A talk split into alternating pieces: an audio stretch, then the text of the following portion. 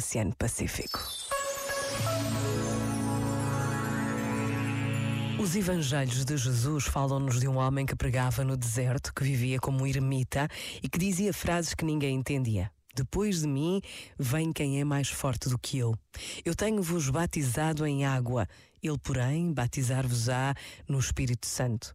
Que afirmações estranhas e surpreendentes, verdadeiros mistérios de Deus, são palavras de João Batista, o homem que anunciou a vinda de Jesus e que o batizou no Rio Jordão.